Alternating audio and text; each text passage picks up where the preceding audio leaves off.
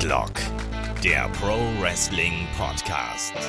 Ja, hallo und herzlich willkommen zu Headlock, dem Pro Wrestling Podcast, Ausgabe 576. Heute mit dem Thema, was wäre, wenn es die NWO niemals gegeben hätte? Mein Name ist Olaf Bleich, ich bin euer Host. Bei mir ist der Markus Gronemann. Wunderschönen guten Tag, Markus. Hallo. Und der David Kloß vom Mann TV ist auch dabei. Wunderschönen guten Tag, David. Hallo und willkommen beim Podcast mit der höchsten Durchschnittsaltersrate bei uns. Ah, oder wir sind doch die alten Säcke, oder? nee, nicht? Shaggy ist noch da. Shaggy ist älter. Shaggy ist der Älteste. Was? Aber der sieht jünger aus. Ich habe ihn schon lange nicht mehr gesehen. Gutes Stichwort da übrigens. Äh, wir waren ja beim WWE-Event hier in Köln zugegen, lieber Kai, da, äh, lieber Kai, lieber David, da haben wir uns auch mal wieder gesehen. Und weißt du, was Chris mir als erstes hier an den Kopf geworfen hat? äh, nein. Dass ich grau geworden wäre. Ach so, doch, ja, aber da hat er auch recht. Mal, äh, in einem Jahr siehst du aus wie der Weihnachtsmann. Ja, warte mal ab, dass du nicht in einem Jahr so aussiehst wie John Cena. Das tue Also ich ja jetzt von schon. den Haaren Also her, ich- nicht vom Körper. Bei mir ist mittlerweile wie beim Mönch hinten. Es wird immer kahler. Ja, hat auf jeden Fall auch eine Menge Spaß gemacht. Wer da ein paar Eindrücke haben möchte, der kann gerne bei Headlock das Magazin für die Supporter vorbeischauen auf Patreon, Steady und für YouTube-Kanalmitgliedschaften. Und wir haben natürlich da auch für die kommende Woche noch was Besonderes geplant. Da steht ja bekanntermaßen WWE Crown Jewel an. Und so sehr man ja über die Saudi-Shows meckern kann und so sehr man da auch gerade was die Hintergründe angeht, so ein bisschen Bauchschmerzen haben kann, so haben die Saudi-Shows natürlich den Vorteil, dass sie zu einer sehr, sehr schönen Uhrzeit laufen. Nämlich dann beginnt, glaube ich, um 17 Uhr die Kickoff-Show und um 18 Uhr geht die Maincard los. Und Kai und ich haben uns überlegt, Mensch, da könnte man ja mal perfekt ein Watch Together via YouTube machen. Und das machen wir auch. Ähm, genaue Zeit, wann wer wie wo online ist, das geben wir noch per Social Media bekannt, aber könnt ihr euch schon mal darauf einstellen. Kommenden Samstag, 4. November, Crown Jewel, Watch Together. Wir sind dabei und wir hoffen, dass ihr auch dabei seid, weil der Livestream, der Review-Livestream, den wir zuletzt äh, zu Fastlane gemacht haben, der hat so viel Spaß gemacht und der hat auch bei euch sehr viel positive Resonanz hervorgerufen, dass wir gesagt haben, probieren wir das doch mal. Ne? Watch along, watch together, warum auch nicht? Und wir freuen uns darauf. Wenn ihr live dabei sein wollt, wenn Kai 48 Mal auf Toilette geht, schaltet ein. Ja, also kleiner Tipp, wenn ihr jemals mit Kai zu einer Wrestling-Show geht, schaut, wo sind die Toiletten und setzt euch auf die andere Seite. Das ist unfassbar, der Mann. Ja, Eine Blase wie eine Erbse. So ist das. Ja, ganz genau. Nee, aber ich würde sagen, dann legen wir hier auch gleich mit dem Thema los. Was wäre, wenn es die NWO nie gegeben hätte? Wir hatten ja schon häufiger mal so ein paar Was wäre, wenn Themen, da kann man vortrefflich drüber diskutieren. Bevor wir hier aber einsteigen, muss ich natürlich erstmal die Anfangsfrage stellen. Lieber Markus, die New World Order. Was bedeutet die rückblickend fürs Wrestling und für dich? Ja, für mich bedeutet es auf jeden Fall zumindest zu Beginn äh, eine Menge Spaß. Also ich habe das damals, ähm, wir hatten ja die Möglichkeit auch äh, in Deutschland und in Österreich äh, auf TNT, das gab es damals hier noch gemeinsam mit Cartoon Network als eigenen Sender und da lief, ich glaube, immer freitags mit relativ wenig Zeitverzug äh, Nitro im Originalton. Und ja, da habe ich das eigentlich quasi fast live damals miterlebt, als Scott Hall plötzlich im Ring stand und ja, verkündet hat, er wäre jetzt hier. Ähm, und zu Beginn fürs Wrestling hat es natürlich mal einen ordentlichen Boost gegeben. Also die WCW ist da, es ist ja zwei Jahre vorher Hulk Hogan hingewechselt. Da gab es schon so den, den ersten bisschen Boost auch im Mainstream, auch bei den äh, Nicht-WCW-Fans hat man da eh mal eingeschaltet, mal gesehen, was hier mit, mit Hulk Hogan abläuft. Und ja, das war dann eigentlich so der erste Boost, wo man gesagt hat, okay, jetzt muss man eigentlich fast auch die WCW verfolgen, auch als, als WWF-Fan, als Wrestling-Fan und muss mal schauen, was da eigentlich so losgeht. Und es hat sich eine Zeit lang sehr gut entwickelt und irgendwann, wie es halt in der WCW so war, war es dann auch nicht mehr so gut. Und dann gab es die verschiedenen NWO-Inkarnationen. Aber natürlich fürs Wrestling, glaube ich, damals eine, eine ganz, ganz wichtige Fraktion und auch fürs, äh, ja, fürs Business eigentlich sehr, sehr wichtig gewesen in den Mitte der 90er. Und ich sag mal so bis 97, 98 war das durchaus auch so der Treiber ein bisschen. Auf jeden Fall natürlich ein Treiber auch für die Attitude Era, auch für die Entwicklung der WWF. Da werden wir heute auch drüber sprechen, was äh, das da bewirkt hat und was es vielleicht nicht bewirkt hätte, wenn es die NWO nicht gegeben hätte. David, ich glaube, wir haben schon garantiert drei, vier, fünf NWO-Podcasts gemacht und da kann ich ja schon mal vorwegnehmen, die wurden alle immer sehr, sehr gut gehört. Das zeigt, glaube ich, auch schon den Einfluss, die die NWO hier auch in Deutschland gehabt hat, oder? Wahrscheinlich auch für dich, oder? Ja, natürlich. Äh, wir waren ja, wie gesagt, jetzt in Köln und selbst da in der Raucherecke habe ich zwei Leute gesehen mit einem alten NWO-Shirt. Und das sagt, glaube ich, schon sehr viel aus. Das war halt eine Zeit, wo sich alles änderte, wo du vor allen Dingen ähm, nicht nur die Art des Wrestlings und die Ausrichtung, sondern halt auch die, das Visuelle war halt einfach ganz anders. Überleg mal, vorher hattest du alles ganz bunt und ja, süß, übertrieben. Und auf einmal kam halt einfach dieses Schwarz, dieses Grunchige. Und ja, ich mag halt Schwarz und das ist, als Jugendlicher sagst du, ey, das ist ein cooler Look. Und ähm, ich glaube, wir haben der NWO viel, viel mehr zu verdanken, als wir uns vielleicht manchmal bewusst sind. Weil das war halt wirklich der Punkt, wo sich nicht nur bei WCW alles änderte, sondern halt auch bei WWF das hat natürlich auch so ein bisschen was von Rebellentum gehabt zu, zur damaligen Zeit. Ne? Das war anders, das war frisch, das war neu, das war. Und Graffiti-Spray. Ja, und das war aber auch gegen das Establishment so ein bisschen, ne? Also es war, obwohl da ein Hogan dabei gewesen ist, was im Nachgang eigentlich vollkommen absurd ist, weil was ist mehr Mainstream als Hulk Hogan, ne? Eigentlich nix. Aber das war damals wirklich so eine Rebellenfraktion. Es war anders, es war frisch, da hat jemand quasi aufbegehrt. Es war die Invasion der WCW durch die zumindest zu Beginn scheinbaren äh, WWF-Geist, das wollte man natürlich auch sehen, weil jeder, der Wrestling verfolgt hat, der wollte das, hat das ja immer in seinem Kopf durchgespielt, ne? Was wäre, wenn die rüberkommen, ne? Was würden da für Matches entstehen? Was würden da für Fäden entstehen? Und so weiter und so fort. Das ist ja auch so das Steckenpferd jedes Wrestling-Fans. Nicht nur damals gewesen, es ist ja heute noch so, ne? Was wäre, wenn WWE und AEW plötzlich ein Roster hätten oder ein gemeinsames Event veranstalten würden? Ja, und auch, Moment, äh, man muss sich aber bedenken, was war denn zu der Zeit wirklich im Wrestling los? Und wenn du an WWF denkst, dann hast du halt Charaktere gehabt wie ein Clown, ein Müllmann. Das hat sich halt alles durchgezogen. Also es waren ja äh, Comic-Charaktere. Und auf einmal kam halt so ein Wheel-Charakter. Was hast du denn gegen Doink und Duke Drosy, bitteschön? Moment, Doink ja, fand ich generell super, absolut underrated. Also Doink, Doink, war zu Beginn als Heel natürlich großartig, aber ich glaube dann so ab 94, äh, vor allem als es dann auch nicht mehr Matt Bourne war, war das Gimmick halt einfach schlecht. Aber es stimmt schon, also die, die WWE äh, oder WWF damals, die ist halt da in voll in diese New Generation Phase. Die, die hat übrigens begonnen ja genau als Hulk Hogan sozusagen unterschrieben hat bei der WCW. Da hat man nämlich dann speziell, da, da gab es dann auch dieses berühmte Video, wo man so den, den Leg Drop von Hulk Hogan in schwarz-weiß und so wie, wie so einen alten Stummfilm aus den 20ern gezeigt hat und hat dann eben hier seine jungen Stars und hat das auch äh, extra so vermarktet, also quasi hier die, die New Generation, die, die neuen, die spannenden Talente, die gibt's bei uns. Und quasi hat er gesagt, na, bei der, bei der Konkurrenz, da gibt's halt so die, die alten Männer, die, die für uns und für die WWF jetzt äh, nicht mehr gut genug sind. Aber ja, das, das war natürlich, das war aber auch natürlich ein, ein Diesel, ein Kevin Nash, ein Razor Ramon, also ein, ein Scott Hall, sind da ganz stark äh, ja, in den Fokus gerückt worden. Bret Hart, Shawn Michaels, der Undertaker natürlich. Und auf der anderen Seite hattest du aber natürlich auch diese, wie es David jetzt schon gesagt hat, diese, ja, sehr cartoonischen Gimmicks. Und die hattest du natürlich auch in den 80ern. Aber in den 90ern haben dann schon ein bisschen erstens so diese großen Leitfiguren gefehlt, also ein Hulk Hogan, ein Ultimate Warrior, ein, ein Randy Savage, die dieses ganz große Charisma hatten. Und du hattest dann schon halt auch, na, ich möchte jetzt nicht sagen Müll, aber schon sehr viel eigenartige äh, Vorgänge. Und es war halt auch nicht mehr so wirklich spannend. Also gerade so 94, 95, du hattest natürlich die, die guten Matches hier mit den erwähnten Leuten, aber gerade so in der Midcard, in der Undercard war es natürlich nicht sehr spannend. Jetzt muss man fairerweise sagen, in der WCW war es damals auch nicht viel spannender, weil du hattest hier natürlich einen Lex Luger, der ist mit Nitro rübergekommen, einen Sting, einen Ric Flair mit den Horsemen. Du hattest schon so die allerersten Ausläufer, so ein bisschen von, von der Cruiserweight Division äh, mit Chris Benoit und so weiter, auch schon Dean Malenko.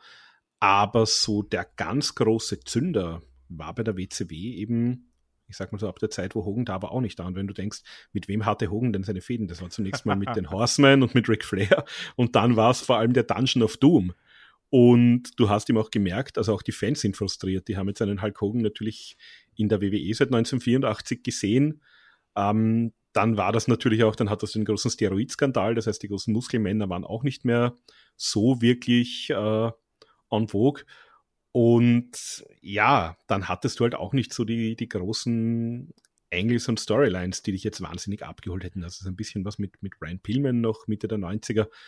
Aber ähm, wenn ich mir auch so das, das Title Picture damals anschaue, also ähm, Mitte 96 jetzt als ähm, Scott Hall damals aufgetaucht ist, da hattest du einen, der World Champion damals war der Giant, mhm. uh, Lex Luger war der Television Champion, Lex Luger und Sting waren gemeinsam auch noch die Tag Team Champions, uh, Dean Malenko Cruiserweight Champion und der United States Champion war Conan.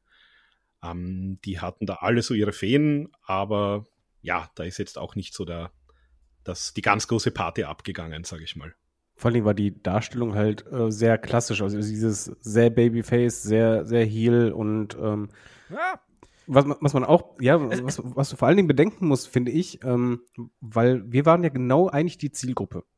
Und du fängst halt an mit Wrestling so, ja, Ende der 80er, Anfang der 90er, aber dann zu dem Zeitpunkt warst du halt in diesem Teenager-Alter. Und da wolltest du halt einfach was anderes sehen als ein Produkt, was halt primär oder was halt mitunter sich auch an Kinder gerichtet hat. So ein, du fühltest dich ja nicht angesprochen als äh, Jugendlicher und auf einmal kam halt NWO. Ja. Und da hast du gedacht, ja, das, das, das ist es gerade das, was ich als Teenager will. Ich gucke ja auch diese Art von Filme. Und ich höre diese Art von Musik. Und genau da hat es Klick gemacht. Ich, ich muss da gerade ganz kurz reingrätschen, weil du so gedacht hast, ja, das war damals so, gerade bei der, auch bei der WCW, so, man hat klassische Heels und Babyfaces gehabt. Gerade die WCW hat auch immer mal wieder damit gespielt, finde ich. Also gerade auch in der Zeit nach äh, dem Start von Nitro, was ja ähm, im September 95 an den Start gegangen ist. Ähm, Personalie Lex Luger war jemand, der sehr ambivalent gewesen ist. Der ist ja beim ersten Nitro aufgetaucht mit einem großen Knall. Ähm, wenige Tage zuvor noch bei der WWF gewesen, jetzt dann auf einmal bei der WCW. Das war schon mal eine Geschichte. Und du hattest auch viele Charaktere dazwischen, die halt eben interessant gewesen sind, weil die nicht so ganz klassisch gewesen sind. Da kam nicht also, auch ja, okay, Brian Pillman mit dazu zum Beispiel.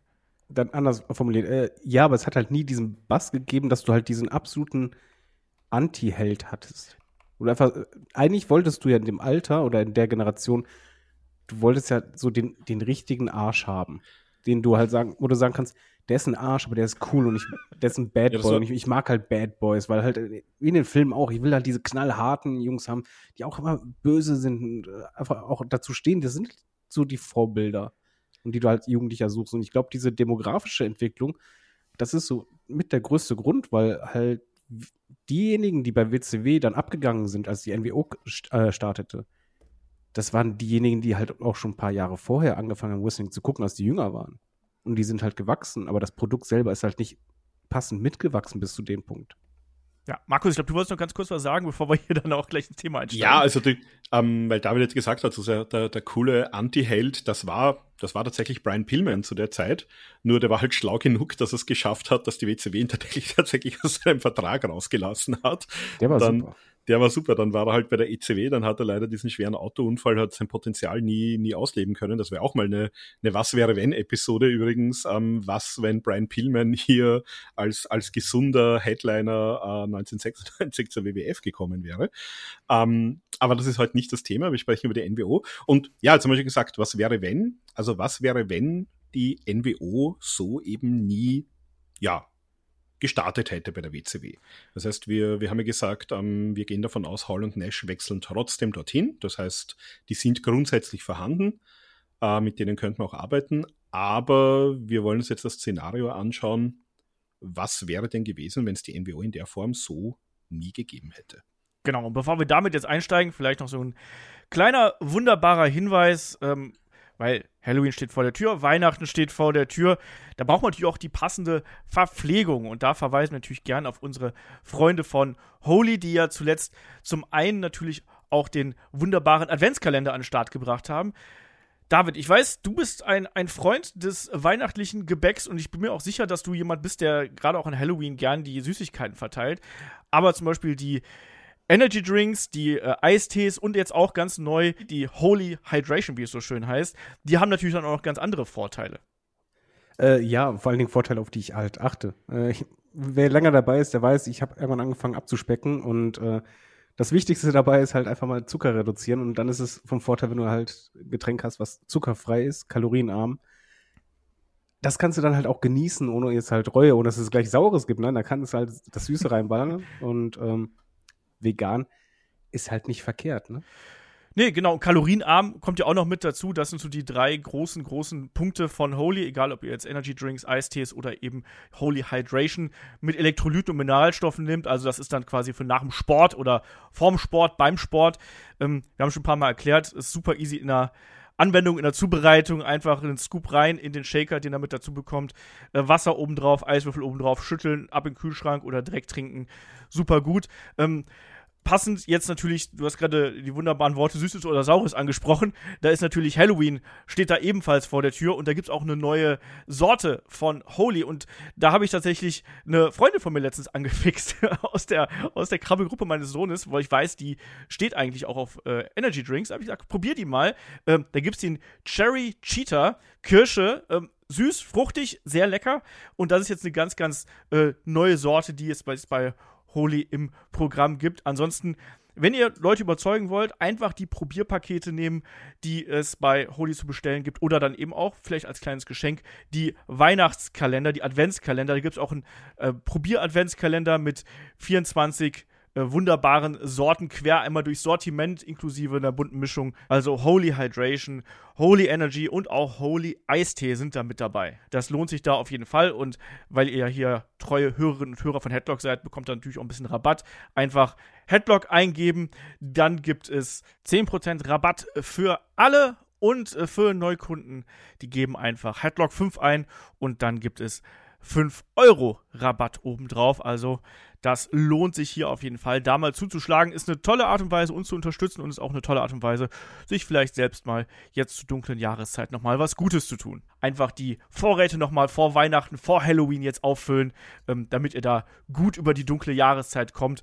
Und wie gesagt, ähm, also wirklich gutes Zeug. Lohnt sich auch für die nahenden Wrestling-Nächte, gerade die äh, Energy-Geschichten. Ne? Wir freuen uns schon auf Shows zwischen Weihnachten und Neujahr. Da muss man auch wach bleiben. Da gibt es dann auch die Energy Drinks entsprechend. So, dann kommen wir jetzt mal hier zum Thema, nämlich, ähm, was wäre, wenn die NWO nie da gewesen wäre? Und Markus, du hast gerade schon angesprochen, wir brauchen jetzt natürlich eine Ausgangslage dafür. Ne? Also, du hast schon angesprochen, also Hall und Nash, die kommen zur äh, WCW, die, der Curtain Call ist sozusagen gefallen, äh, die wechseln auf jeden Fall, äh, aber es gibt eben nicht diese große Inspiration ähm, durch die äh, New Japan's Pro Wrestling Battle Formation Story mit der Invasion. Also wir haben keine Invasion Storyline, die beiden kommen hier nicht rein und sagen, ne, wir übernehmen das und es das fehlt halt eben. Also darum, darum soll es in erster Linie gehen. Die sind da, aber Hall und Nash werden nicht die NWO gründen und quasi hier über Wochen und Monate lang die, ähm, auch diese Geheimhaltung natürlich vor dem Bash at the Beach 96, wer ist der dritte Mann, das gibt's einfach alles nicht. Genau, also müssen wir vielleicht kurz erklären, du hast gesagt Battle Formation. Ähm, wenn wir jetzt sagen, warum gab es das Ganze denn nicht? Also die, die NWO, das war jetzt nicht der geniale Einfall von, von Eric Bischoff oder von Hall Nash oder Hogan, die gesagt haben, ja, da machen wir die tolle Invasion, sondern es gab eben im April 96 eine New Japan Show, da waren auch WCW-Leute dabei und demnach war auch Eric Bischoff äh, dort vor Ort. Und das war sozusagen das, das große Finale. Da gab es so eine Invasion Storyline oder eine, eine Interpromotional Storyline von New Japan und UWFI. Das war so eine, eine Shoot-Wrestling-Gruppe. Und da gab's dann den großen Main Event und den großen Blow-off. Und das hat Eric Bischoff halt dazu bewegt zu sagen, hm, so eine Storyline, wo eine Liga die andere irgendwie angreift, das wäre doch was. Und so hat man ja die NWO-Story zunächst auch aufgebaut. Also man hat quasi so ein bisschen das im Raum stehen lassen, kommen die beiden hier vielleicht als, als, akt, akt, als aktive WWF-Wrestler. Das war ja noch nicht so, dass du das alles im Internet damals ganz leicht nachlesen konntest. Internet war noch nicht so verbreitet 1996 bei den meisten Leuten.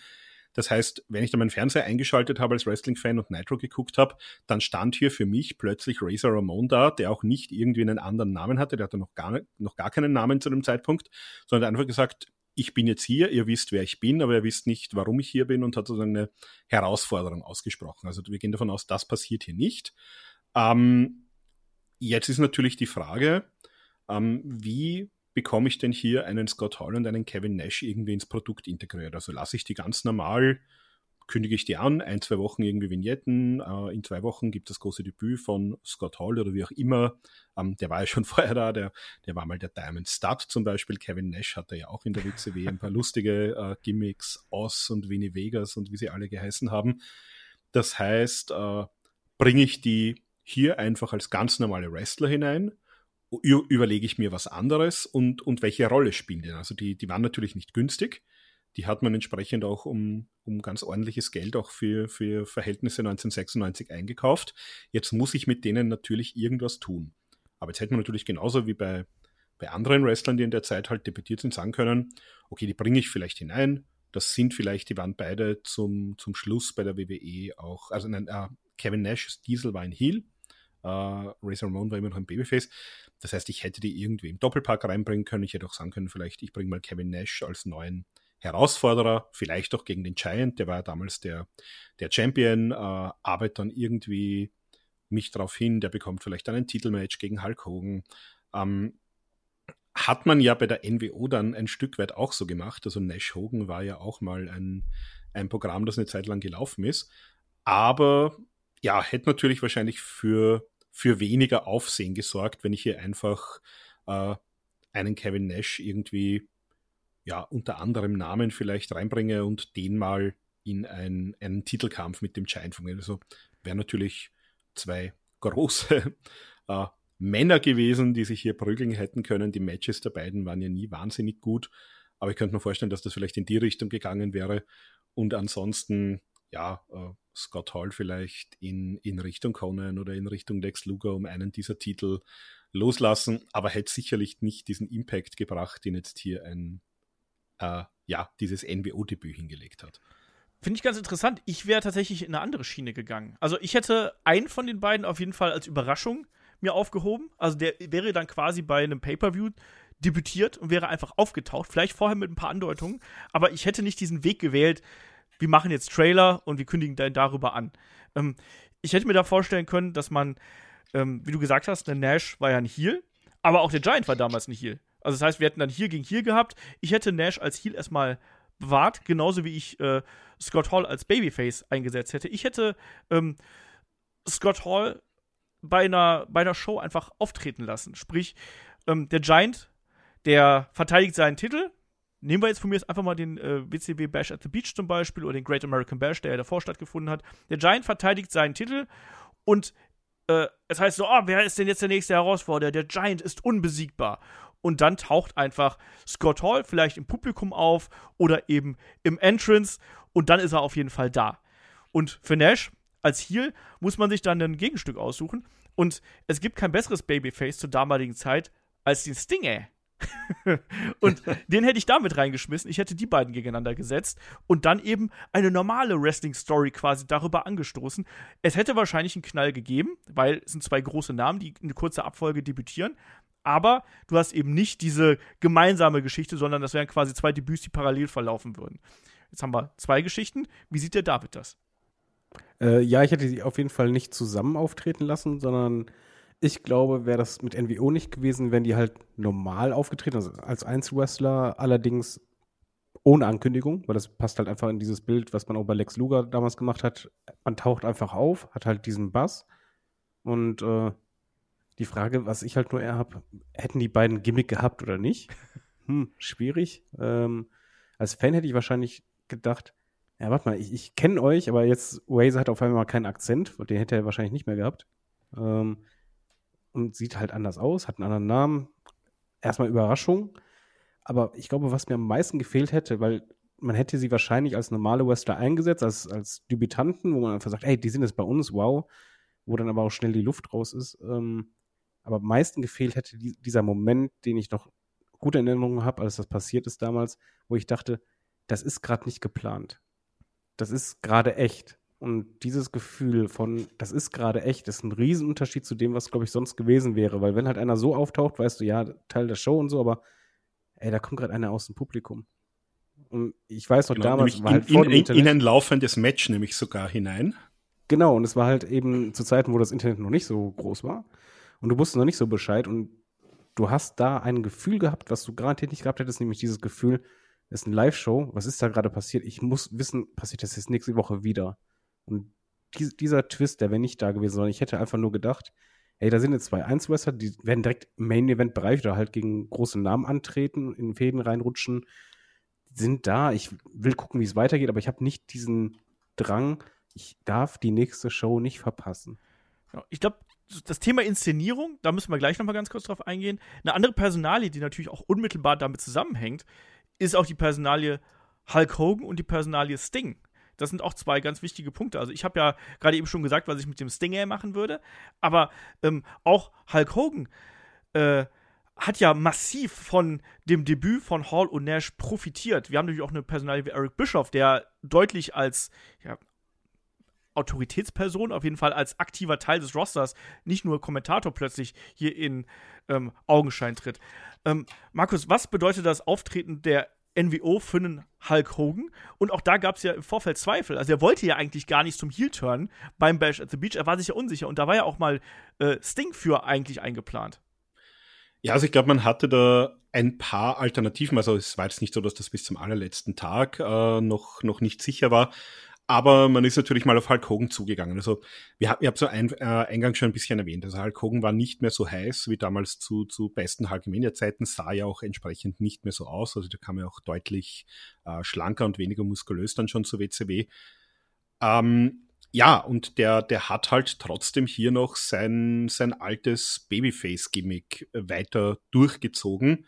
Äh, gemeinsam teilweise auch mit dem, mit dem Macho Man gemeinsam, hat natürlich auch so ein bisschen seine, seine Freunde, seine Klick äh, aus, der, aus der alten WWF mitgebracht. Also wir hatten Brutus Beefcake, wir hatten den äh, Ray Trailer, den Bossman, wir hatten die Nasty Boys, die sind ja alle so ein bisschen auf der, auf der Hulk Hogan-Welle mit äh, in die WCW reingeschwemmt worden zu der Zeit herum.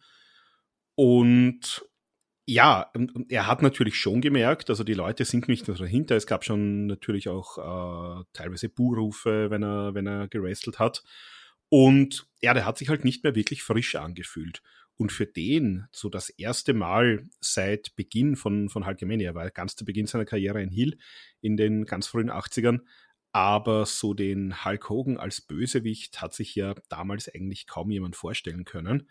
Das heißt, für den hat, war das eigentlich fast wieder wie ein Jungbrunnen. Der hat sich da komplett fast neu äh, erfunden.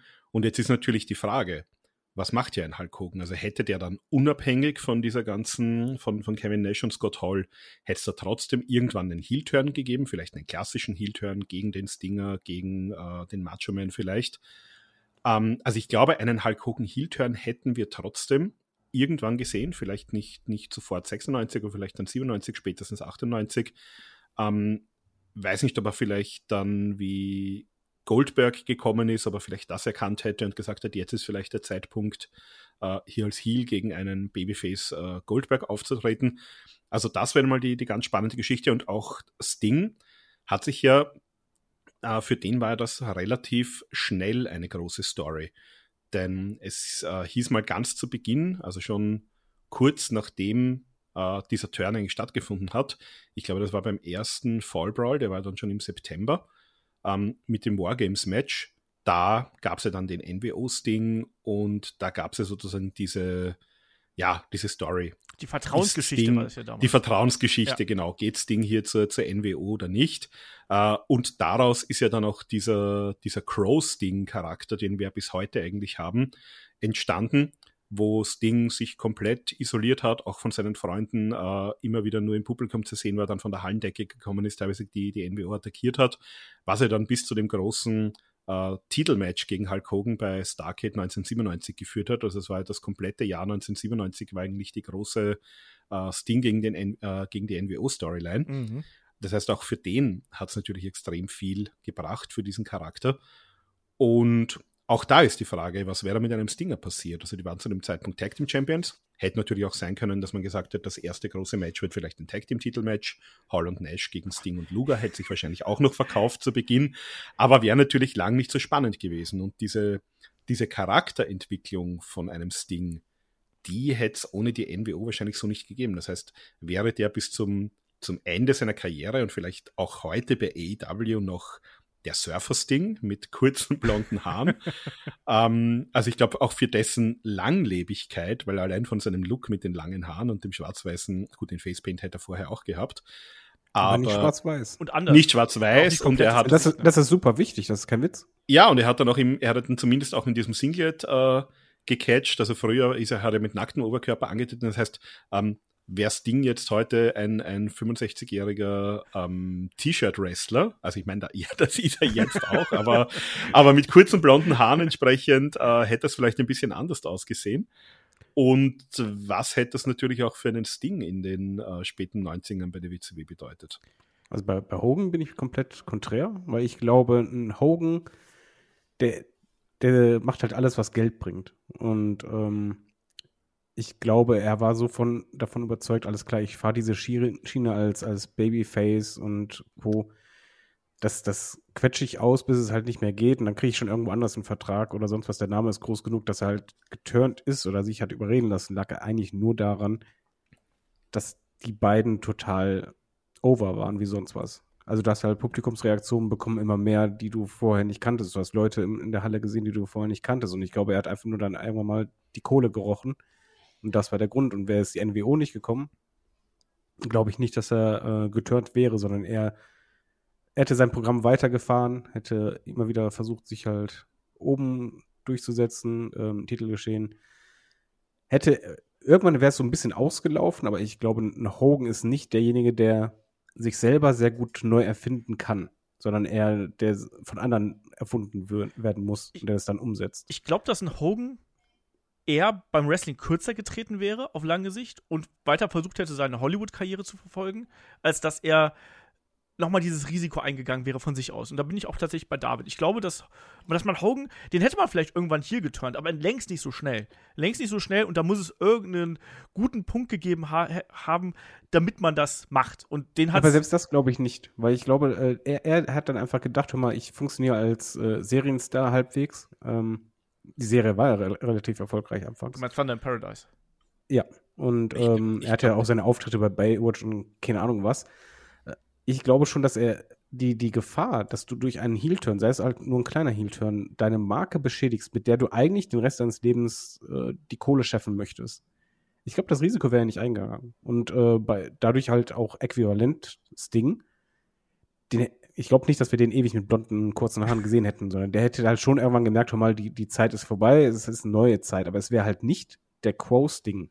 Da bin ich absolut überzeugt von, sondern es wäre halt ein Babyface-Ding ähm, der anders wäre, aber dieses The Quo, deswegen meinte ich, diese Schwarz-Weiß ist so wichtig, weil ja, es ist nun mal so, NWO war nicht nur cool, sondern die waren halt auch schwarz-weiß. Und dieses schwarz-weiß, dieses einfach, alle wollen schwarz tragen. Wenn du das Publikum gesehen hast, es waren nur schwarze T-Shirts das hat halt einfach äh, mit NWO zu tun, dass du da gemerkt hast, das war halt eben, ey, die bunten T-Shirts verkaufen sich nicht so gut wie die schwarzen. Und das Schwarz-Weiß, das ist besser. Und noch am besten Rockmusik dazu, dann knallt es. Und deswegen denke ich mal, wir hätten ein Ding gesehen, der mit der Zeit gegangen wäre. Ich glaube schon, dass ein Ding anpassbarer ist, aber der wäre kein Coast-Ding gewesen. Wahrscheinlich eher ohne Facepaint. Schwierige Kiste, ne? Gar nicht so einfach, da äh, die Geschichte so wirklich neu zu schreiben. Ich finde es aber ganz spannend. Und die Frage ist ja auch, also hätte man Hall und Nash in ein Tag-Team gepackt? Das hätte ich zum Beispiel nie gemacht. Ich habe es eh. Nein, war, dafür sind die Namen zu teuer. Du hättest die natürlich auch gegeneinander stellen können. Also du hättest doch die, die hatten natürlich auch ihre, ihre Fehde, äh, die die Leute kannten aus der WWF. Du hättest natürlich genauso jetzt einen von beiden. Also wie gesagt, Nash war ja zuletzt bei der, bei der WWF auch ein Heel äh, hättest die natürlich auch hier als Heal bringen können und kurz danach dann, dann Nash und hättest die einfach mal gegeneinander gestellt. Das wäre natürlich auch eine Möglichkeit gewesen. Wobei da noch interessant wäre, wie die Halbwertszeit gewesen wäre. Weil, ja. mal, sind wir mal ehrlich, ein Kevin Nash ist nicht eine Charisma-Bombe und am Mikrofon auch nicht der Gott schlechthin. Oh. Ja, der, der, der, hat schon eine Ausstrahlung. Also das, Wenn er, das, das finde ich jetzt. Ja, er, er ist, ein, er ist also zu. Zu dem, zu dem Zeitpunkt, zu dem Zeitpunkt war die Ausstellung schon okay. Ich habe letztens mal ein, ich habe es Olaf, glaube ich, mal vor, vor kurzem erzählt. Ich habe letztens mal die erste Promo von Diesel gesehen, nachdem er damals den, den Titel von Bob Backlund ja, gewonnen das ist hat. Ja ganz am Anfang. Das war noch. Äh, das war einfach ein zwei Meter fünf großer Nerd, der hölzern versucht hat, irgendein Skript runterzubeten. Okay, dann, dann andersrum. Äh, sagen wir einfach mal, äh, Scott Hall hatte auf jeden Fall mehr drauf, meiner Meinung nach, aber, aber Kevin Also wrestlerisch auf jeden Fall, ja. ja. War, war keiner, der halt äh, die Ratings hochballert.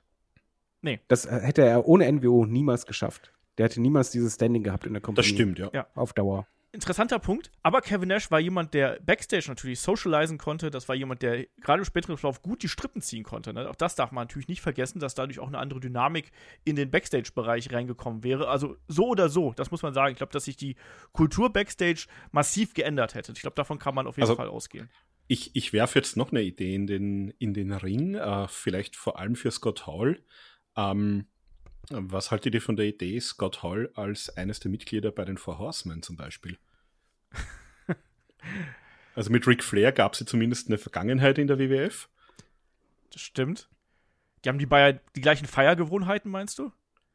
Ja, das auch, aber ich, ich also wenn, wenn der jetzt, ich, ich, ich hätte ihn dann schon äh, irgendwann auch in der Gruppe gesehen und gerade den Scott Hall könnte ich mir vielleicht in so einer äh, Arne Anderson, Ric Flair, Chris Benoit-Gruppe vielleicht, äh, würde ich einen, hätte ich einen Scott Hall nicht ganz unrealistisch vielleicht gefunden auch.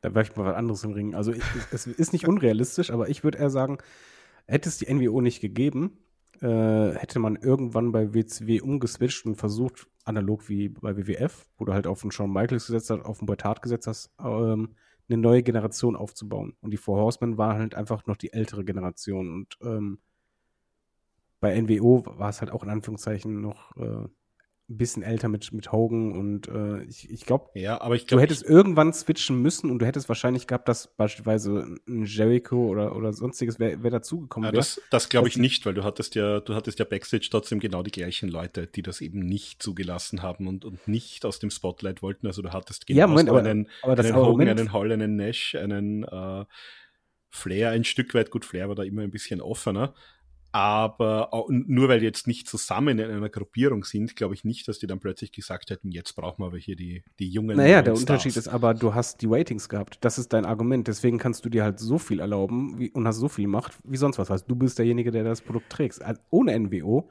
glaube ich halt nicht, dass die Ratings so hoch gegangen wären. Das ist, Entschuldige, da, da muss ich mich reingrätschen, weil das ist nämlich der interessante Punkt, auf den ich eigentlich hinaus wollte. Wir sehen im Verlauf des Jahres 96, dass A, die WWF schweich, schwächelt massiv. Das ist was, was äh, auch ohne Hall und Nash schon zuvor der Fall gewesen ist. Nitro war damals durchaus eine Show, da haben Leute eingeschaltet. Das muss man ganz klar sagen. Ne? Ähm, aber natürlich, äh, das Ankommen von Hall und Nash haben massiv die Ratings beeinflusst. Die sind ja, also Hall ist debütiert am 27. Mai 1996 und äh, Nash ist äh, dann, äh, ich meine, äh, zwei Wochen später. Zwei, am, zwei, Wochen später. Genau, am 10. Juni ist er, ist er dann debütiert. Und da merkt man dann eben auch, erstmal brodelt das so ein bisschen, aber ähm, da merkt man dann eben auch, dass das einen massiven Sprung gegeben hat. Ne? Also am, am 27. Mai ist äh, Nitro schon vorne und äh, dann in der Folge beginnt ja diese lange Dominanzphase. Und das ist allein durch das Auftauchen von Hall und Nash schon begründet. Also da hat man natürlich die Invasion schon angestoßen, aber man hat dadurch ähm, massive Aufmerksamkeit kreiert durch das Auftreten von und Nash. Die Frage ist, hätte das genauso stattgefunden ähm, in den Ratings, wäre das genauso sichtbar gewesen, wenn die beiden nur aufgetreten wären, aber nicht als Nein. Paar, sondern unabhängig voneinander? Niemals. Unmöglich, weil du hast einfach in dem Moment eine andere Demografie äh, als Zuschauer dazu bekommen und du hattest diesen, dieses Riesenplus gegenüber WWF, die ja auch äh, nicht gerade immer live waren. Ähm, dass du einschalten musstest, weil es passiert immer was Unerwartetes. Und zwar was richtig Unerwartetes, was du als Wrestling-Fan nicht gewohnt bist. Es haben ja Leute eingeschaltet, die, also du hast die Wrestling-Fans behalten, aber es, die Ratings entstanden ja dadurch, dass du halt im, im, Mainstream angelangt warst. Dass auf einmal irgendwelche Sachen passiert sind, wo du denkst, okay, das ist gerade echt. Und das hättest du ohne NWO niemals gehabt. Never ever. Du hättest einen Peak gehabt, aber äh, nie so einen Ausschlag das, sondergleichen. Ja, es war halt einfach das, das coole Produkt. Also gerade so bei den äh, bei der bei der jungen Zielgruppe, so Highschool-Studenten, College-Studenten, äh, du hattest das bei Nitro ja dann später auch massiv, zum Beispiel mit diesen mit diesen Nitro-Partys, wo sie auf einzelne College-Campuses hingegangen sind, wo sie das live gezeigt haben. Das, das waren ja richtige, richtige Happenings, wo sich Leute äh, getroffen haben, Party gemacht haben, getrunken haben, gefeiert haben und, und Nitro äh, zum Beispiel geschaut haben. Also das hat, das hat die WCW sehr, sehr gut und, und eigentlich immer viel besser hinbekommen als äh, die WWF zu dem Zeitpunkt. Und das stimmt schon. Also du warst halt irgendwann im Mainstream angekommen. Das war die WWF dann halt auch. Aber das ist halt auch eine Frage. Hätte es, hätte die WWF denn äh, so sehr angespornt, beziehungsweise hätte es die anspornen müssen, weil wenn Nitro oder die WCW einfach so auf ihrem Niveau weiterhin unterwegs gewesen wäre. Ich meine nicht, dass jetzt die, die WWF businessmäßig in den äh, mitten und späten 90ern oder zumindest bis 96, 97 viel besser da gestanden wäre. Ähm, aber hätten sich die vielleicht mehr bemühen müssen. Also die äh, einer so ein bisschen der ausschlaggebenden Punkte war ja Steve Austin. Ähm, der hatte das King of the Ring damals gewonnen. Das hätte ja damals schon äh, Triple H gewinnen sollen, 1996. Der wurde dann bestraft, eben für den Curtain Call.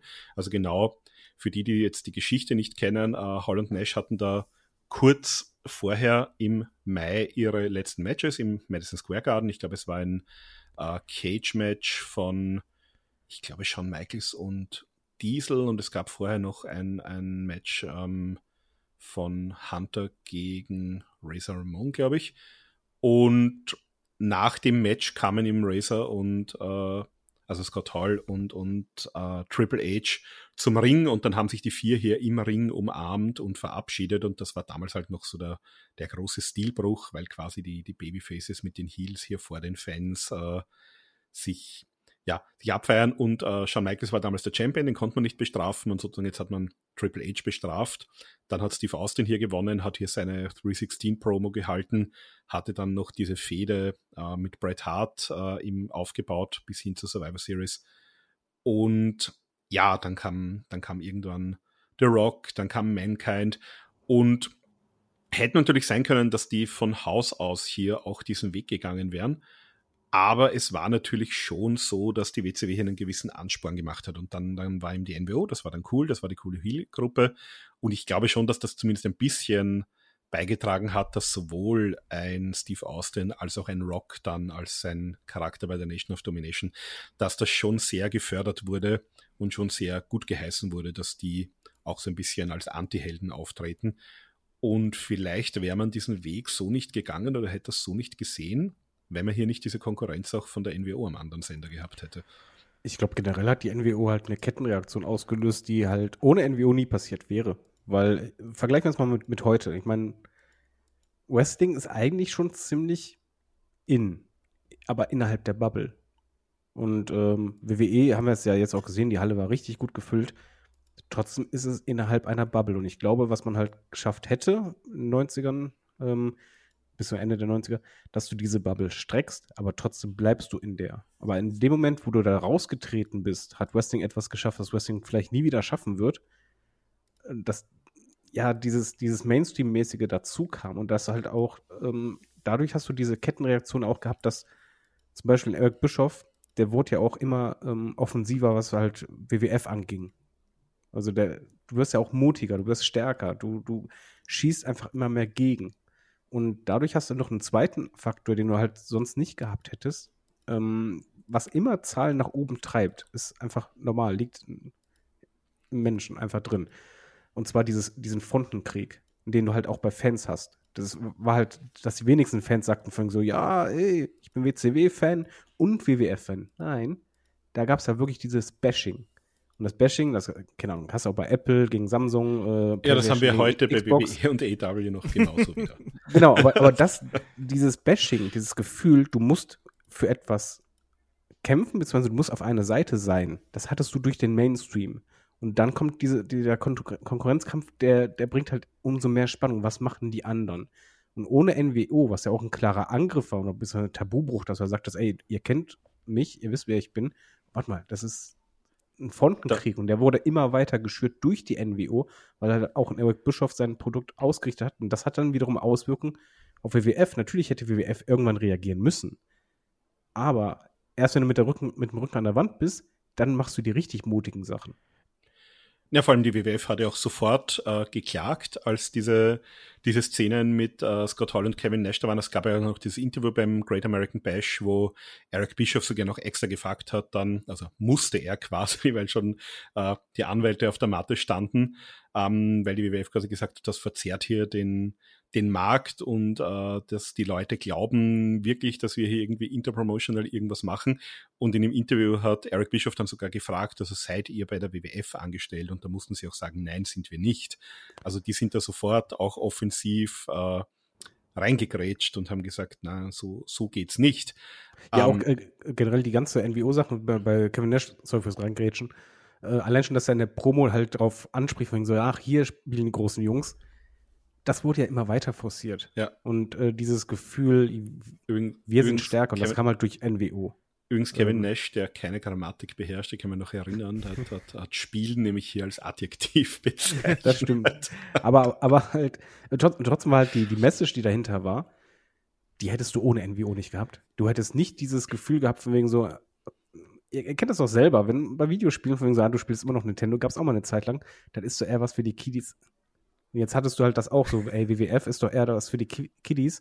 WCW, das ist das Coole, das ist das, was, was du als äh, junger Erwachsener bzw. als Jugendlicher noch zu gucken hast. Und das Problem war nicht nur, dass NWO halt gute Ratings äh, erzeugt hat für WCW, sondern Zuschauer von WWF gingen rüber zu WCW, weil es cool war. Genau. Und, und du willst ja cool sein in dem Alter. Und das Ding war ja auch, also das schreibt der Mick Foley auch in seinem Buch, also Vince McMahon war sich dieser Entwicklung im Klaren, auch als äh, Nitro gestartet ist, dass man in eine andere Richtung gehen müsste, dass man mit dem Produkt, was man da gefahren ist, quasi auch in dieser Notsituation durch den äh, Steroidskandal, dass man das nicht längerfristig äh, aufrechterhalten könnte, jetzt in einer Konkurrenzsituation, die da gewesen ist. Und da hieß es eben auch, äh, Vince McMahon wollte äh, WWF auch edgier machen, wie es so schön heißt. Ne? Und ähm, klar, also man hat gemerkt, dass Steve Austin eben in seiner Persona ähm, gut ankommt. Der war jemand, der hat den Mittelfinger gezeigt, der hat äh, Leute beleidigt und hat auch einfach so nach seinem eigenen Gutdünken gehandelt. Und das hat gut funktioniert. Ich glaube aber, dass dieser ganz, ganz schnelle Push, den man dann Austin gegeben hätte, dann auch mit der großen Fehde gegen Bret Hart, mit dem, was dann danach gekommen ist, ich glaube, das hätte man nicht so schnell forciert, wenn es die NWO nicht gegeben hätte. Man ist da auf eine Welle sehr schnell draufgesprungen, weil man es musste im Endeffekt. Und das ist was, äh, das schreibe ich auch ein bisschen der, der NWO zu, weil dadurch eben dieser Druck erzeugt worden ist durch die Ratings, dass man was anderes machen könne, äh, können musste eigentlich in dem Augenblick. Und ich wollte auch noch auf den Punkt Inszenierung hinaus. Ähm, ich habe gerade das Wort edgy angesprochen. Wir dürfen auch so Punkte wie Gewalt nicht vergessen ähm, der Gewaltfaktor bei der äh, WCW wurde massiv hochgeschraubt. Wir haben gerade den Great American Bash angesprochen. Ähm, da wurde Eric Bischoff durch den Tisch gepowerbombt von der Bühne aus. Hat man, sowas hat man bis dato auch sehr, sehr selten gesehen. Das hat man bei der äh, WWF schon die Jahre vorher so ein bisschen stärker forciert. Also wenn man sich so zum Beispiel ähm, Shawn Michaels gegen Diesel anschaut oder auch Diesel gegen Bret Hart, also da gab es auch schon so die ersten Anwandlungen davon. Da ist auch mal Bret Hart durch den Tisch geflogen, zum Beispiel, was man davor nicht gesehen hatte. Also man hat so gemerkt, man wird vorsichtiger, ein bisschen härter. Vielleicht auch da bedingt ein bisschen durch, durch ECW, da hat man auch den Vibe so ein bisschen mitbekommen, aber ECW war ja nicht der, der Quotentreiber, sondern der Quotentreiber war eben die WCW. Vor, äh, vor allen Dingen, ähm, WWF ist ja dann noch den Schritt weitergegangen. Ja, ja. Also das war jetzt nicht, nicht nur, dass sie sagten, Gewalt sind wir gleich auf, sondern ja, sorry, es war halt so, dann kam halt auch, äh, sagen wir mal, Bubis Sex dazu. kam halt dazu. Ganz einfach. Und das war einfach ein unfassbar kluger Schachzug und da waren sie zum Beispiel am WCW voraus, aber diesen mutigen Schritt, der ja auch sehr riskant ist, den machst du nicht, wenn du nicht von der NWO so an die Wand gedrückt wirst, sondern du brauchst etwas, wo du weißt, okay, wir verstehen jetzt, warum diese Ratings hochgehen. Das ist halt durch NWO passiert. Du hast halt gesehen, wer ist es? Was wollen diese Leute? Gewalt haben sie schon auf der anderen Seite, das können wir auch bieten, wir werden edgier. Aber ich glaube, diesen Schritt, dass WWF dann halt sagt, von, ey, wir binden jetzt auch richtig Sex ein und alles, was nur geht, und auch Alkohol und äh, Zigarren rauchen, alles, was so Jugendliche cool finden, das hätten sie, glaube ich, nicht gemacht. Ich glaube, die, die, diesen, dieses Risiko wären sie nicht eingegangen, wenn sie nicht mit, der Rücken der, mit dem Rücken an der Wand gewesen wären. Und das war nun mal durch NWO. Ja, also ich glaube, man, man, man wäre auf jeden Fall härter geworden. Man ist den Weg, den ist man ja schon vorher gegangen, ne? Also auch durch die Konkurrenz ja, von WCW Nitro. Genau, man darf ja nicht vergessen, äh, bei dem Ganzen auch den Einfluss der ECW. Es war natürlich trotzdem auch ein Nischenprodukt, aber da hat man natürlich auch gesehen, die waren natürlich innovativ, die haben, die hatten ja diese, diese Sex- und Gewalt-Storylines sogar schon wesentlich früher, also schon äh, 94, 95 gab es das dort. Aber die hatten nicht die und, Ratings die hatten nicht die Ratings, aber die haben natürlich äh, auch mit den Leuten, die dann äh, gewechselt sind mit mehr Geld zur, zur WWF und WCW, äh, hat man natürlich auch gesehen, dort geht der Weg hin. Und auch wenn du dir sozusagen das US-Fernsehen ansiehst zur damaligen Zeit, mit diesen Daytime-Talkshows, äh, Jerry Springer etc., das war natürlich auch so. Also auch im Fernsehen, äh, du hattest auch in, in, in der Musik entsprechend, du hattest ein New Metal, du hattest, du hattest äh, Rap und Hip-Hop. Also auch, auch in der Popkultur hat sich das natürlich alles ein bisschen ins, ins härtere, ins, ins Crash-TV ein bisschen hinbewegt. Also ich glaube, das war schon ein, ein Trend, dem man da auch mitgegangen ist. Darf ich auch nicht vergessen, zur damaligen Zeit noch Vince Russo auch bei der äh, WWF als Writer. Also der hatte dieses äh, Crash-TV ins Wrestling eigentlich erst so richtig reingebracht. Ähm, aber man sieht schon, also die, die Ratings sind entsprechend hochgegangen, schon ziemlich von, von Beginn an eigentlich. Ähm, also ab, ab Juli 96 und das ging dann eigentlich bis, ja, bis März, April 98, also bis Steve Austin hier der Champion war, auch mit dem ganzen Involvement von äh, Mike Tyson. Aber auch hier hattest du ja Steve Austin eigentlich äh, gegen Shawn Michaels, der hier Teil von der DX war, also von der ursprünglichen DX-Version mit China und Triple H. Und die DX, die waren ja auch privat eben befreundet.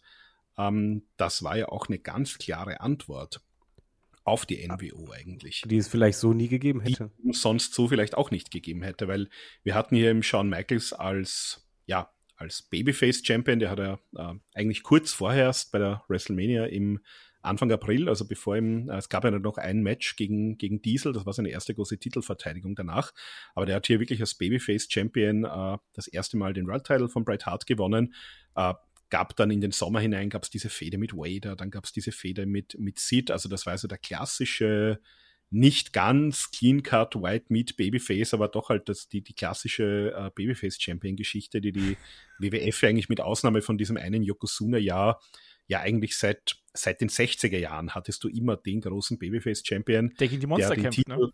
Der, der gegen die Monster kämpft, der den Titel lange hatte. Und das hat man hier eigentlich so lange Zeit auch weitererzählt. Und dieser, dieser Turn kam dann natürlich auch hier mit der Bret Hart-Fehde 97. Also die hätte es wahrscheinlich trotzdem gegeben, wobei Hättest auch hier ist die Montreal Frage. Screwjob gegeben, wollte ich gerade sagen. Ja, Jetzt sind wir schon auf naja, also, nee, Screwjob hätte es niemals gegeben, Bret Hart wäre niemals gegangen. Niemals. Na, na, es ist die andere Frage. Der ist ja nicht gegangen, weil er gesagt hat, ich will gehen, sondern der hat ja 1996 hier äh, eigentlich einen 20-Jahres-Vertrag unterschrieben. Der hätte fünf Jahre hier als Wrestler unterschrieben und 15 Jahre für eine Backstage-Rolle. Ja, aber das Problem und, ist ja, ohne NWO wär, hätte ja WWF ja nicht so krass, also hypothetisch so krass Zuschauer verloren. Na, verloren haben sie es nicht. Ich glaube, ich glaube, dass die WCW gar nicht in der Lage gewesen wäre, ihm hier ein konkurrenzfähiges Angebot zu machen, weil die, der WWF ging es eigentlich finanziell damals schlecht. Also äh, Vince McMahon ist Bret Hart hingegangen und hat gesagt, ich glaube, der Deal ging damals um ich glaube, es war eine Million im Jahr für die ersten fünf Jahre. Und da hat er ihm gemeint, also ich kann dir das jetzt, ich glaube, es waren 20 oder 20, 20 Millionen auf 20 Jahre. Ähm, er hat mir gesagt, ich kann dir das, was ich dir versprochen habe, so nicht zahlen. Also entweder wir machen uns jetzt irgendwie einen neuen Deal aus und ich, ich zahle dir das alles irgendwie später. Oder ähm, du kannst halt hier mit der, mit der WCW auch in Verhandlungen treten. Und mit der WCW hat er natürlich vorher auch schon gesprochen, hat sich dann aber für die, für die WWF entschieden, weil es natürlich sein, sein Produkt war und mit Vince McMahon hat er schon sehr lange zusammengearbeitet. Und jetzt ist natürlich hier die Frage, wenn es hier nicht diesen Boost durch die NWO gibt, ist die WCW überhaupt in der Lage, äh, dem Bret Hart hier ein Angebot zu machen oder muss ein Bret Hart sagen, okay, ich schluck das jetzt, weil mehr Geld kriege ich woanders nicht. Das heißt, ich nehme entweder hier einen Paycard oder mache mir irgendwie eine, eine, andere Zahlungsmodalität aus. Und dann ist natürlich hier die Frage, ähm, gibt es hier diesen Bret Hart, also dass wir vielleicht diesen, diesen Bret Hart als äh, ja, kanadisches Babyface und US-Heel sehen, das hätte es vielleicht trotzdem gegeben. Das war ja auch so ein, ein maßgeblicher Punkt in der Geschichte, dieser Double Turn mit Steve Austin bei WrestleMania 13 äh, 1997. Aber die Frage ist eben auch genau diese. Also geht das dann dorthin und gibt es hier trotzdem dann diesen edgy Shawn Michaels mit der, DI, mit der DX im Hintergrund? Oder hätte auch diese ganze Feder sich anders entwickelt? Hätte man vielleicht wirklich keinen Montreal Screwjob gehabt, wenn nicht die, also, die WCW entsprechend gut dargestanden wäre auf der anderen Seite? Bei Bret Hart bin ich mir absolut sicher, der wäre geblieben. Also ähm, erstmal muss ich auch sagen, äh, die, die ganzen Summen, die dann flossen und so weiter, das hat ja auch mit den, mit den Ratings und den Druck zu den tun. Den Einnahmen, die die WCW auch generiert hat damals. Genau, das ist es halt. Also ähm, da, äh, es wurden ja Unsummen gezahlt, auch mit Verträgen, äh, wenn Kevin Nash einfach sagt, von mir, ich musste so gut wie nicht arbeiten und äh, was ich noch nicht mal ein Fünftel von der Zeit von äh, WWF und habe das Dreifache bekommen. Ja, klar, aber das kannst du auch nur zahlen im Nachgang bei anderen Leuten, wenn es funktioniert. Und äh, ich glaube halt, ohne NWO hätte es halt, wie gesagt, diesen einen Peak nicht gegeben, diesen krassen Ausschlag rein in, in, in Mainstream. Und Bret Hart, ich glaube, der wäre auch gerne geblieben und hatte wahrscheinlich eher das Gefühl, okay, Nein, der wäre wär sicher gern geblieben. Also der, der wollte ja auch. Ja, bleiben. das meine ich halt. Er hat ja auch dieses eigene Selbstbild von so, ja, ich bin Aushängeschild und die Leute lieben mich doch eigentlich und ich bin doch derjenige hier. Ich glaube, er wäre gerne dieses Face der Company geblieben, hätte einen vernünftigen Vertrag unterschrieben, wäre länger da gewesen. Es hätte keinen Schooljob gegeben. Wir hätten auch was anderes Wichtiges, was du vorhin gesagt hast, glaube ich, niemals gesehen. Äh, das mit Mike Tyson. Ich kann mich noch erinnern, damals, es lief in, bei RTL in den Nachrichten, als die sich im, im Ring geprügelt haben, als diese Auseinandersetzung kam, weil Leute dachten, das wäre echt. Und in den Dokus wird ja auch gesagt, dass Vince wirklich quasi alles auf eine Karte gesetzt hat und gesagt hat, ich nehme alle Kohle, die ich habe und engagiert. Und der war ja richtig teuer. Na, vor allem Mike Tyson war kurz davor, und auch das ist die Frage. Äh, also hätte, hätte, äh, hätte Mike Tyson so viel Geld gekostet, weil Mike Tyson war eigentlich zu der Zeit auch äh, mit der WCW in Verhandlungen. Die haben den nur nicht äh, fix unter Vertrag genommen oder haben dann irgendwie gesagt, na, ist uns doch zu teuer, lassen wir mal lieber. Und dann hat Vince McMahon zugeschrieben und ich glaube, das war relativ kurz vor, ich glaube, das waren ein, zwei Monate vorher, hätte der eigentlich bei der WCW auftreten sollen. Und wir können ja erinnern, das war ja äh, Dennis Rodman, also ich weiß jetzt nicht, was man mit Mike Tyson vorgehabt hätte, aber wenn die Geschichte ein bisschen anders ausgesehen hätte, äh, passt jetzt nicht ganz in die Geschichte, weil wir reden ja davon, dass es keine NWO gegeben hätte. Aber vielleicht hätten wir sonst Mike Tyson bei der NWO gesehen. Äh, ja, wir hätten auf jeden Fall Mike Tyson nicht bei WWF gesehen. Weil ich glaube, dieses Risiko, dieses finanzielle Risiko, das gehst du nur ein, wenn du so eine starke Fraktion hast auf der anderen Seite, die halt für die Ratings sorgt. Man muss auch ehrlich sein. So gut das Produkt war bei WCW, ich meine, die hatten ja wirklich die, die Cruiserweight Division, das war toll. Aber die Ratings, das war halt einfach NWO. Und das hätte, das wäre weggefallen. Und ich glaube, man wäre halt nicht aus dieser Bubble raus. Und dadurch, wie gesagt, diese Kettenreaktion bei Tat wäre geblieben. Mike Tyson, den Mut hätte sie wahrscheinlich ah, nicht gehabt. Äh, darf, darf, ich da? Ich äh, glaube, dass man da, dass man das durchaus mit äh, Mike Tyson probiert hätte. Ähm, einfach, ja, aber Vince hat doch selber gesagt, wenn das gefloppt wäre, hätte die der Fra Die Frage ja, aber, ist, aber der überhaupt notwendig so gewesen? gewesen? Ja, das meine ich ja. Ja, ja. Aber, aber äh, ich glaube trotzdem, dass man zu WrestleMania in diese Fehde was Besonderes hätte einbauen wollen. Und wir kennen die äh, Prominenzaffinität von äh, der WWF gerade zu WrestleMania. Ja, aber da zahlst du jemanden nicht so viel Kohle, damit er die ganze Zeit auftritt, sondern machst du halt als Special Guest Referee und Wir können uns daran erinnern, also noch kurz davor hatten wir noch LT, der irgendwie da äh, äh, am laufenden Band zugegen gewesen ist. Wir hatten andere Persönlichkeiten, die immer wieder dabei gewesen sind. Ich kann mir das schon vorstellen, dass also man das gemacht hätte. Man wollte ja, äh, Mike Tyson hätte ja übrigens schon 1990 mal als Special Referee auftreten sollen in einem äh, Match zwischen Hulk Hogan und Randy Savage.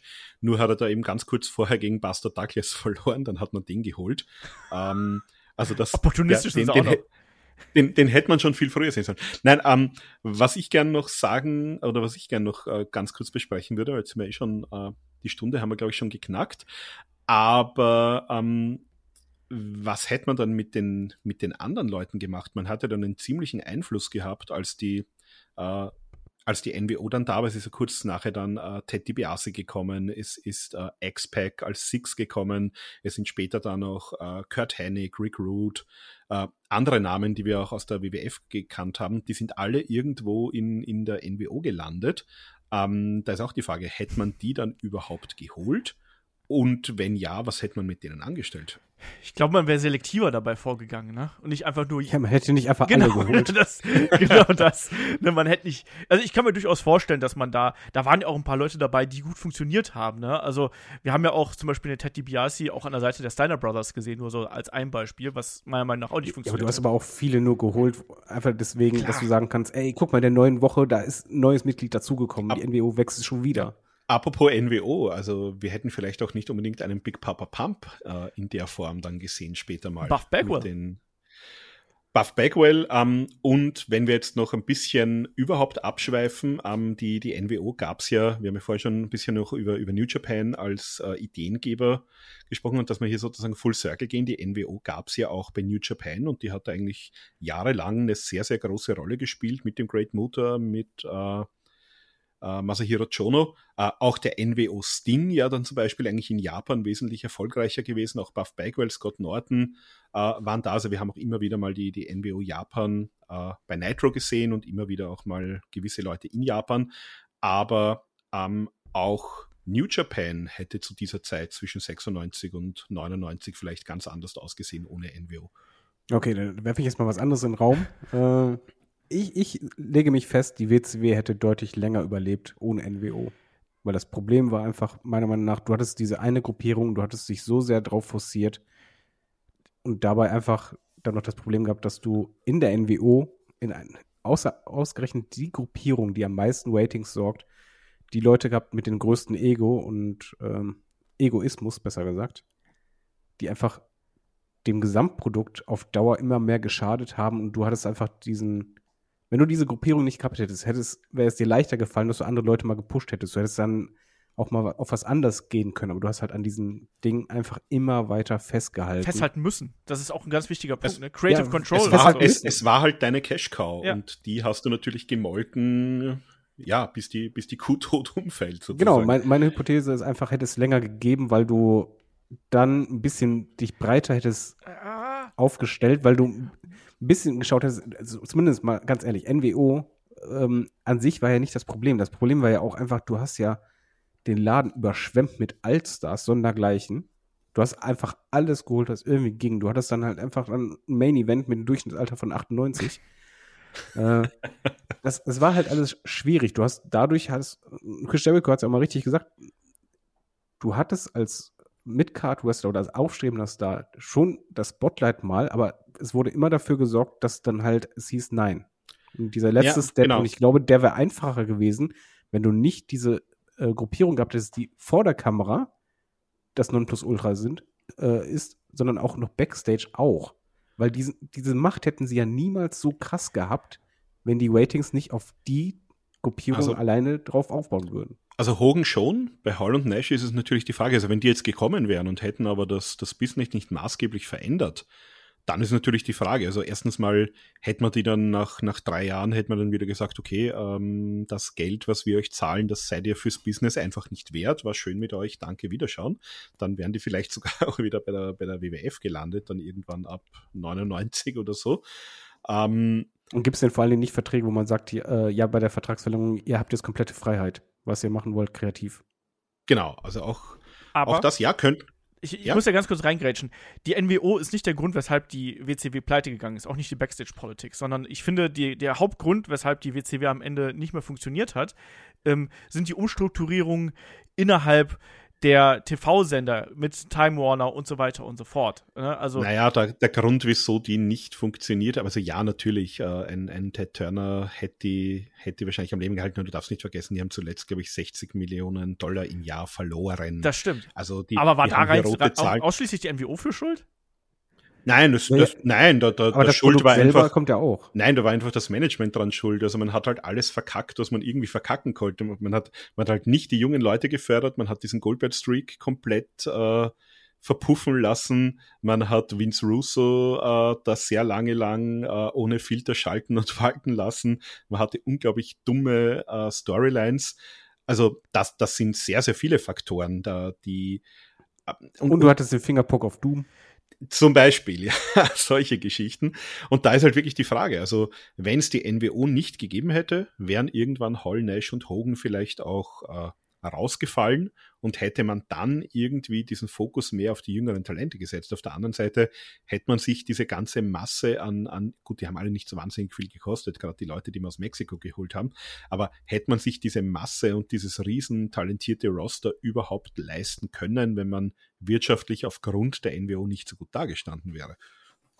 Tja, das ist ein guter Punkt.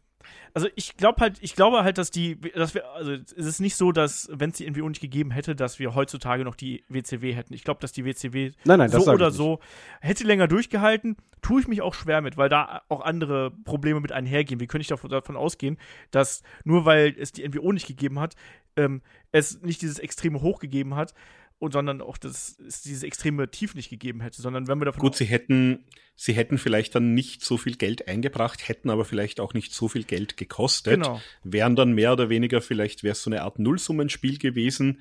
Äh, wenn sich die auch wieder ein bisschen verkleinert hätten, dann hätten, sie trotzdem noch ihren, ihren Slot gehabt.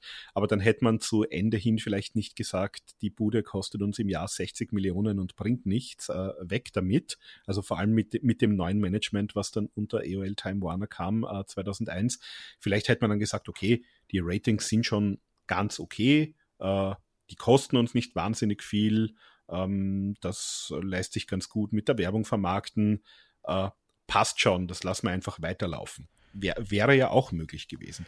Ähm, du hättest ja auch nicht Verträge gehabt, die so unfassbar teuer gewesen wären. Genau, also das ist eben die Frage, wenn du, wenn du wirklich diese teuren Talente auch nicht mehr gehabt hättest. Ähm, ich werfe noch eine, zum Schluss eine andere These hinein, die die NWO ähm, mit dem ganzen Too Sweet und, und dem ganzen Look und den Shirts und dem Coolness äh, war ein Stück weit sicherlich ja auch später dann bei New Japan ein Einfluss für den Bullet Club. Und jetzt wissen wir natürlich, dem Bullet Club sind dann auch letztlich die Elite entsprungen. Da hatten wir Kenny Omega, da hatten wir die Young Bucks, die sich ja auch aus dem Bullet Club heraus so ihre Nische aufgebaut haben, die es natürlich sehr, sehr gut äh, gewusst haben, sich da zu vermarkten. Äh, die Frage, also die sind natürlich alle talentiert und die hätten ihren Weg auch gemacht. Aber wenn ich jetzt mal, wir, wenn ich jetzt mal in den Ring werfe, wir hätten nie die NWO gehabt, das heißt, wir hätten nie die Inspiration gehabt für den Bullet Club, hätten sich ein Kenny Omega und die Bugs und alle aus diesem Umfeld so entwickeln können, dass ein Tony Khan irgendwann gesagt hätte, mit den Leuten, um diese Leute herum möchte ich meine Promotion aufbauen, hätten wir vielleicht heute auch kein AEW in dieser Form, wenn es die NWO nicht gegeben hätte. Ich glaube, wir hätten eine ganz andere ähm, Wahrnehmung und eine ganz andere Darstellung, was Stables angeht. Ich finde, diese NWO-Zeit ja. hat ja gezeigt, dass große Stables auch abseits der Four Horsemen hervorragend funktionieren können und Quote ziehen können, wenn man die entsprechend aufzieht. Das haben wir bei der NWO gesehen, die DX haben wir schon angesprochen. Wir haben die großen Stable Wars Zeiten auch in der Midcard. Ich glaube, dass diese Zeit auch dafür gesorgt hat, dass man gesehen hat, okay, wenn wir ein Stable haben und das entsprechend aufbauen, dann kann das richtig Quote ziehen. Und ja, natürlich. Also gerade dieses Anarcho-Stable-Ding, äh, ne, was wir dann immer wieder gehabt haben, ähm, geht natürlich sehr, sehr stark zurück auf die NWO. Ganz im Gegensatz zum Beispiel zu den Four Horsemen. Auch die haben Regeln gebrochen, aber die waren natürlich auch eine ganz andere Ausrichtung. Ne? Das waren keine Rebellen so in dem Sinne, sondern das waren machthungrige äh, Made Men sozusagen, die da einfach. Machthungrige Opportunisten, genau, ja. die sich sozusagen, das, das war mehr so die, ja, mehr so die Cosa Nostra, ein bisschen ja, genau. die, die Mafia, die hier, äh, da, da hattest du deinen Paten, da hattest du deinen, deinen Enforcer, die, die haben entsprechend hier mit, mit ihrem Geld um sich geworfen. Also es war, genau. das stimmt, das war ein ganz anderer Ansatz als dieser, dieser coole, äh, Bad Boy Anarcho-Stable. Deswegen, also ich glaube, dass da, also ich kann mir auch durchaus vorstellen, dass man da quasi andere Inspirationen zugenommen hätte. Aber es wäre auf jeden Fall schwieriger gewesen. Ich glaube, das kann man sagen. Also, dass es jetzt AEW deswegen nicht gegeben hätte, glaube ich nicht. Aber ich glaube, ähm, dass da natürlich schon ein gewisser Einfluss Weil, auf jeden Fall äh, zu spüren ist. Weil wir, wir haben es ganz zu Beginn gesagt, also die, die Idee eines Heel-Stables bei WCW damals vor der NWO, das war sowas wie der Dungeon of Doom. Hallo, die Three Faces of Fear waren noch viel geiler. Gut, wir hatten natürlich auch sowas davor wie die Dangerous Alliance und solche Geschichten, also möchte Ihnen jetzt nicht zu viel Unrecht tun, aber ich sag mal, das Konzept des Heel Stables natürlich, aber ähm, was, was macht denn da oder was hat denn damals denn, und auch da war vielleicht die Rolle von Hulk Hogan, der dann in diesem Stable war eine andere, weil diese Heel Stables hatten natürlich sehr lange äh, davor auch nur die Aufgabe, jeweils mit dem aktuellen Babyface zu fäden. Ja. Das heißt, das war dann ein Hulk Hogan, das war zuvor vielleicht ein Sting. Ähm, gerade auch mit den, mit den Verhorsemen war es vielleicht mal ein, ein, Lex Luger oder ein Barry Windham. Ähm, also das vielleicht auch. Äh, das hattest du bis dahin nämlich auch nicht, dass dein größter Star, also egal ob jetzt Babyface oder Heel, ähm, dass ich sozusagen, oder, oder gerade dein großer Babyface-Star eigentlich, dem größten Heel-Stable anschließt. Also das wäre wie wenn ein Hulk Hogan irgendwann eben zum Beispiel den, den Four Horsemen beigetreten wäre. Das ist eigentlich unvorstellbar. Oder, oder noch schlimmer, dem, dem Dungeon of Doom. Ähm, und ich glaube, das war halt auch einer dieser, dieser bis dahin nicht dagewesenen äh, Gründe, dass jetzt sozusagen du hast die, die coolen Rebellen und dann auch noch deinen bisherigen Topstar, der auch noch Teil von diesem Stable ist. Ja, also ganz andere Wahrnehmung einfach insgesamt von und auch eine Art und Weise, ein großer Einfluss auf das Booking, auf die Möglichkeiten, wie ein Heel Stable präsentiert wird. Ne? Das geht ja bis ins heutige Booking hinein, quasi, wie Stables dargestellt werden, dass man auch die Geduld hat, über Monate und Jahre wirklich auch mal einen Heel-Stable dominant darzustellen. Das war ja früher nicht so der Fall. Das ging dann für ein paar Wochen und Monate, aber äh, mehr dann eben auch nicht. Dann hat irgendwann das Babyface seine Redemption-Storyline bekommen. Bei der NBO hat man das sehr, sehr lang durchgehalten, ähm, dass die WCW dann auch, also die WCW-Fraktion sozusagen, da die ersten Siege eingefahren hat. Das war halt vielleicht auch ein Ding. Also, ähm, gerade die WCW sind ja da wirklich als, als Deppen und Loser dargestellt worden, sehr, sehr, sehr lange Zeit. Also äh, zu dem Zeitpunkt, wo es dann irgendwann mal diese Come-Uppings gab von der, von der WCW-Seite, war eigentlich die NWO schon fast nicht mehr wirklich relevant. Ähm, und das hat, glaube ich, halt auch sehr viele, also alle, die sich sozusagen nicht angeschlossen haben und vielleicht noch mit Ausnahme vom Sting, wobei auch äh, Sting so wie man es dann bei Stargate 97 den Blow-Off gemacht hat, ist er da eigentlich wie ein Idiot dagestanden. DDP muss man das heißt, mit reinnehmen, glaube ich. Ich glaube, der hätte zum Beispiel auch, der hätte, dem hätte ein Gegenstück gefehlt, nur so als anderes Beispiel. Ja, aber, aber du hast halt sehr lange eigentlich deine etablierten Stars, die du eigentlich irgendwann mal als, als deine Stars auch aufbauen willst, äh, die hast du denen sehr lange einfach zum Fraß vorgeworfen und, und hattest dann halt irgendwann auch niemanden mehr, den du noch als ernstzunehmendes Top-Babyface äh, gegen die positionieren konntest. Also es war wirklich dann, äh, im Endeffekt war es dann Sting, aber alle, die nicht irgendwie sich angeschlossen haben, also egal ob es jetzt die Horseman war, ob das dann ein, ein Lex Luger war, ein Randy Savage, äh, zu Beginn, die, die hatten da alle eigentlich keinen Auftrag und ja, hat, letztlich hat das halt auch dem, dem Produkt sehr geschadet.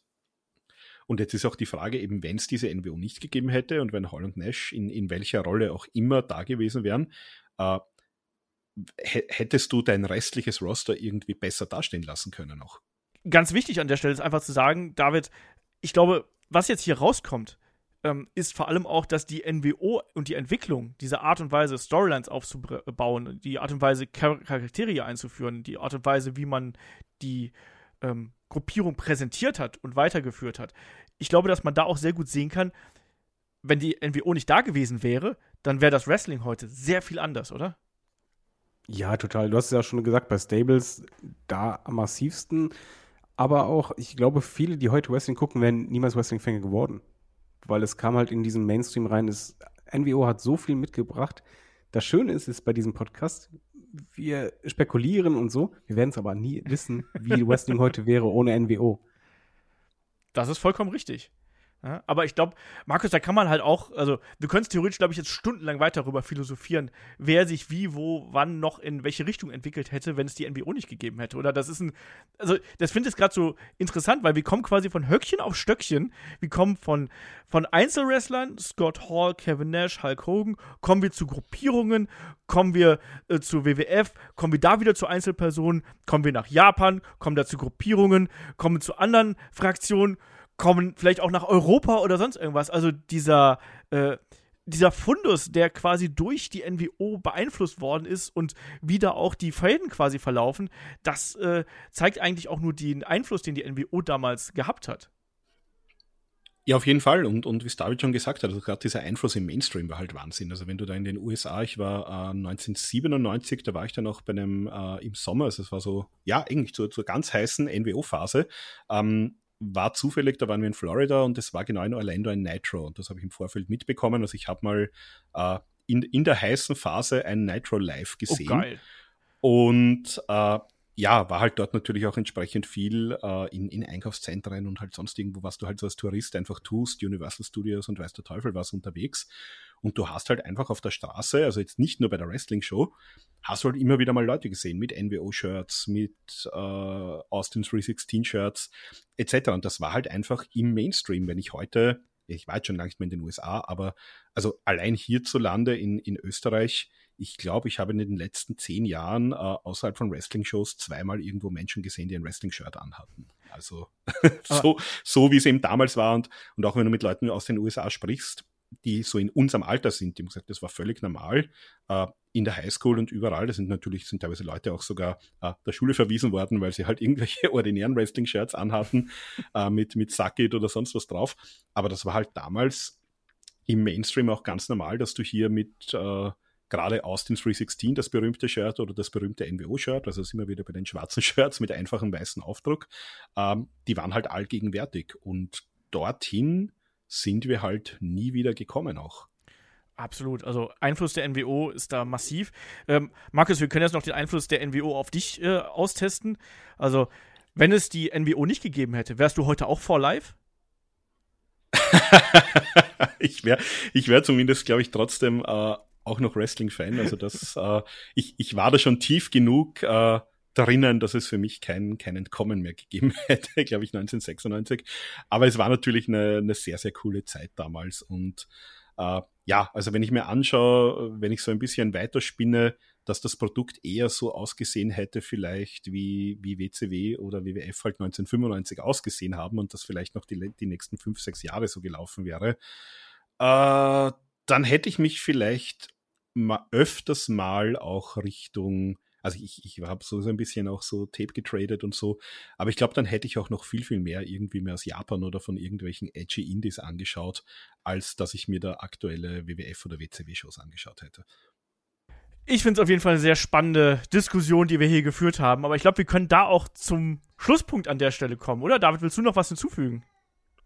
Nein, außer ich bleibe dabei, wir werden es nie erfahren ja, aber ich hoffe, ihr hattet auch ein bisschen Spaß mit unseren Diskussionen, mit unseren Ideen hier gehabt. Also auch da gern mal auf Discord gehen, gern da was hinschreiben. Was sind eure Ideen? Wie hat die NWO eurer Meinung nach das Wrestling beeinflusst? Wie hätte das Wrestling ausgesehen ohne NWO?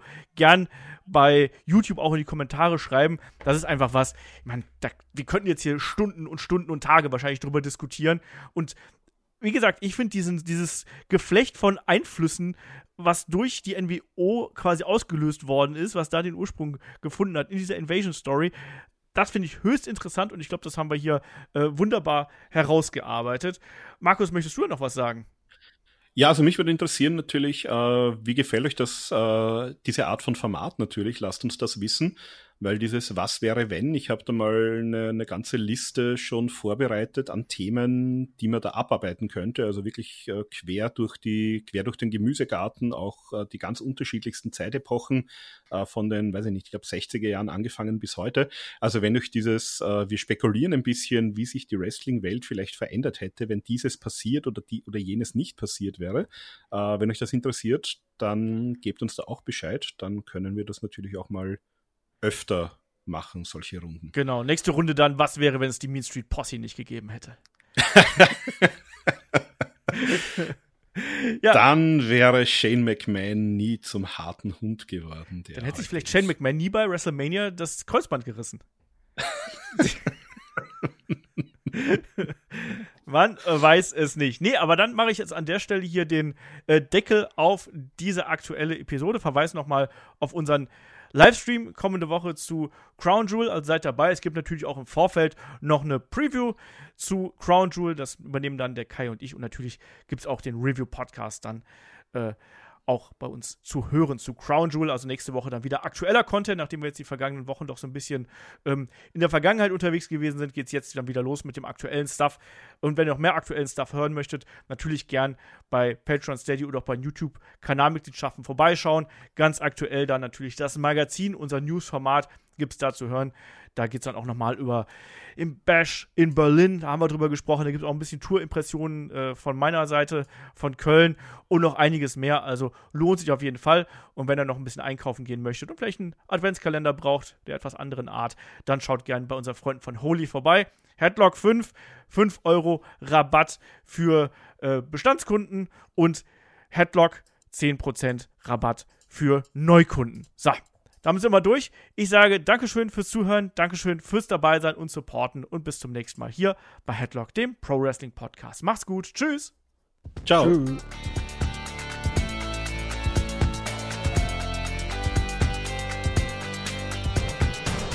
Headlock, der Pro Wrestling Podcast.